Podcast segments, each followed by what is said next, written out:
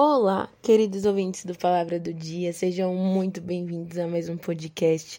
E eu quero te fazer uma pergunta. Você já se sentiu ansioso?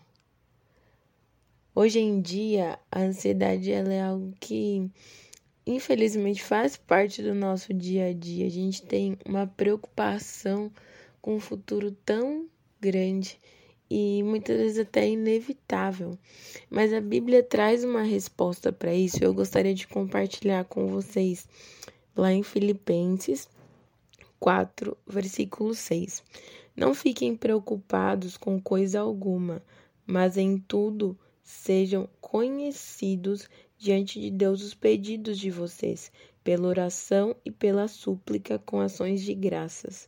E a paz de Deus, que excede todo o entendimento, guardará o coração e a mente de vocês em Cristo Jesus. Quando a palavra de Deus diz para que nós não fiquemos preocupados, algumas versões vai até dizer ansiosos com coisa alguma, quer dizer que a gente precisa colocar as nossas preocupações, as coisas que têm é, tirado muitas vezes a nossa paz diante do Senhor, para que elas sejam conhecidas diante do Senhor. Falar para o Senhor aquilo que nos preocupa, aquilo que nos deixa ansioso, aquilo que tem muitas vezes realmente trazido para nós uma ausência de resposta, que a gente não sabe o que vai acontecer diante daquela situação. E a Bíblia diz que quando nós colocamos tudo isso diante do Senhor, Ele mesmo é, faz com que nós tenhamos paz. Então eu quero deixar essa palavra para você hoje. Se você está ansioso com alguma coisa, preocupado, sabe, sem ter certeza de como as coisas vão acontecer, do que está aí à frente.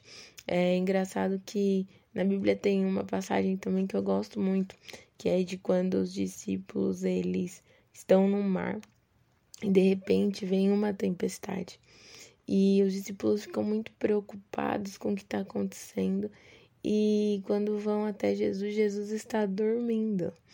Porque Jesus não perde a paz, ele é o príncipe da paz, né?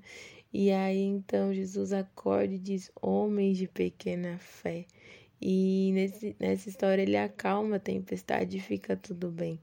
E essa história sempre me chama atenção porque eu vejo que que Jesus ele estava em paz, a tempestade causando no barco e Jesus continuava em paz.